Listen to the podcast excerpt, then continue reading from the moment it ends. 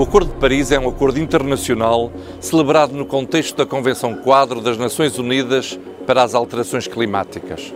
Foi assinado a 12 de dezembro de 2015, no âmbito da 21ª Conferência das Partes, a chamada COP21, pelas 195 partes presentes e entrou em vigor em 4 de novembro de 2016.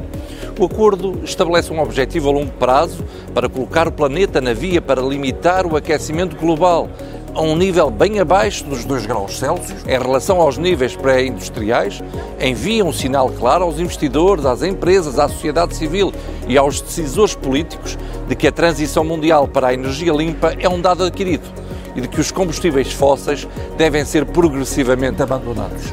A partir de 2023, as partes reunir-se-ão de 5 em 5 anos para fazer um balanço global dos progressos. As partes têm a obrigação jurídica vinculativa de adotar medidas de atenuação internas com vista a alcançar os objetivos dos seus contributos. O acordo cria ainda um melhor enquadramento em termos de transparência e responsabilização, incluindo a apresentação bienal, por todas as partes, de inventários dos gases com efeito de estufa. O acordo prevê também um ambicioso pacote de solidariedade com disposições adequadas em matéria de financiamento da luta contra as alterações climáticas.